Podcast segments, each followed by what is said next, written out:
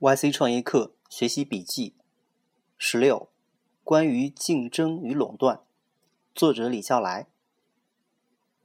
第五课中最重要的关键是 How to build a monopoly。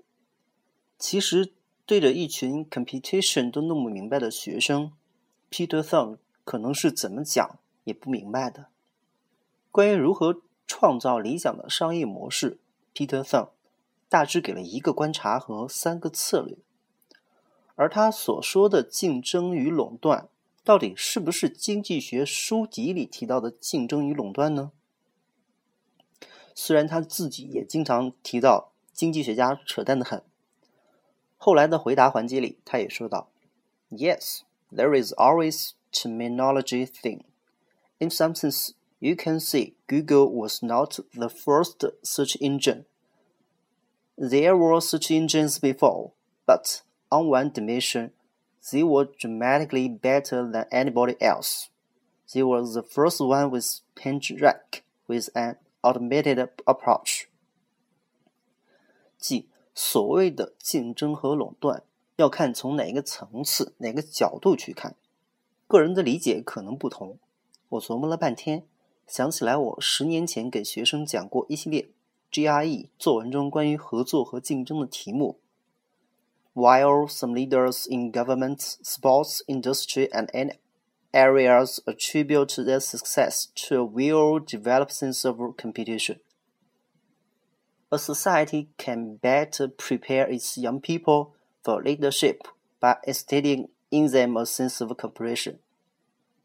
比如还有很多，比如 competition is ultimately dimensional to the society，等等等等，诸如此类。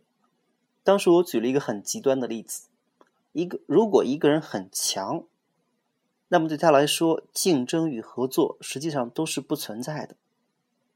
比如爱因斯坦，他倒是也想跟别人合作一把，可问题是，谁配与他合作呢？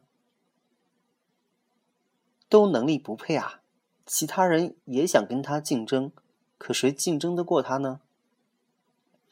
这里可以把爱因斯坦替换为任何一个顶尖的人物。于是想来想去，Peter Thong 的三个策略中，比老二好十倍，其实是最正的一个手段。于是所谓的垄断，很可能是竞争力达到无人可及的地步。这样的话，Peter Thong 所提到的，除此之外。你还要考虑你的垄断能够持续多久，就容易理解了。就算比别人强十倍，还得不断进步。所以，竞争永远存在，垄断是一时的最佳状态。另外，形成垄断的另外一个重要策策略就是做跨界垄断的事情。别人做一个东西，你把几个东西放在一起，形成更好的东西。别人在某个领域搞垄断，你搞不过他，那你可以把那个领域的知识和技能拿到另外一个领域里，与新的领域里的知识和技能结合起来，形成最强势力。甚至，这都已经成为了一些创业者的共识：一定要去做跨界门槛足够高的事情，乃至于你的竞争对手对你只有持无奈的态度。